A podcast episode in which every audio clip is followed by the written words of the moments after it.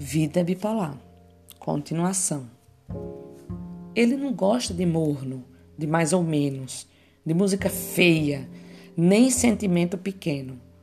Ele que me abriu o verbo, me fez chorar, escancarou meu coração, confessou o que não se diz e me sentiu. Lá de longe, do outro lado da moeda, da cidade, ele me sentiu. Me enxergou por dentro, me chamou de anjo e me deixou tímida. Ele me deixou tímida, ouviram? Eu, tímida, intimidada, calada, quieta, confusa. Me mandou músicas lindas, compartilhou ideias idênticas às minhas opiniões.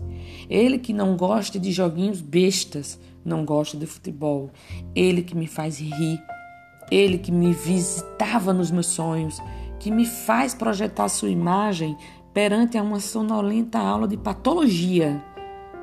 Ele que me faz sorrir, mesmo estando paralelo a mim. Ele é quem não para de nunca me buscar.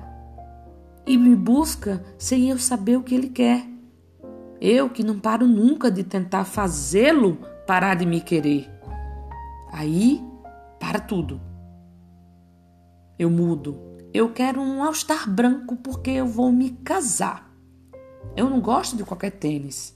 Eu vivo de saltinho raso ou chinelo confortável.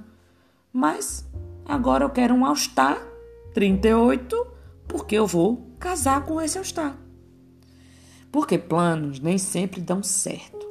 E a gente tem que ousar para desafiar essa razão. Quem tem tab vive para sentir. E eu sinto que quero estar com Ele também, agora e sempre. Quero viver com Ele na casa, dentro de um armário pequeno, numa casa de quintal, que eu tenha uma cama grande com lençóis limpos e brancos.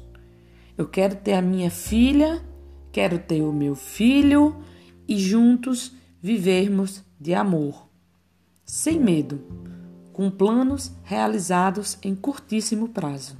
vou viver e ser. Vou viver, ser e amar. Vou viver, ser, escrever e amar com ele até o fim. Meu transtorno afetivo bipolar.